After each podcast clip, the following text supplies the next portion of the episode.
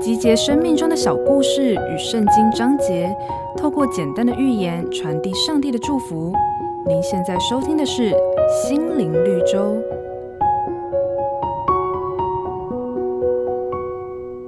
相传，在春秋战国时期，楚国人何氏在山中发现了一块未经琢磨的璞玉，就把这块玉献给当时的君主楚厉王。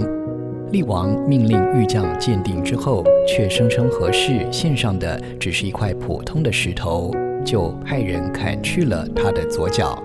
后来武王继位，何氏又将璞玉献上，却得到相同的结果，连带右脚也被砍去。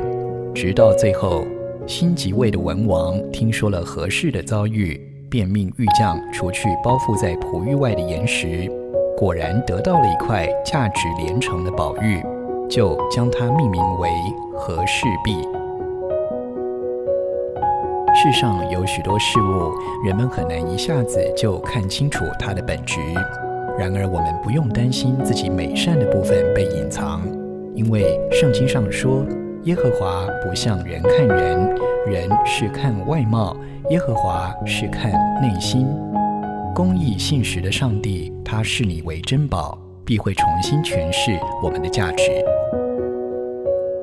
本节目由好家庭联播网、台北 Bravo FM 九一点三、台中古典音乐台 FM 九七点七制作播出。瑞源银楼与您共享丰富心灵的泉源之旅。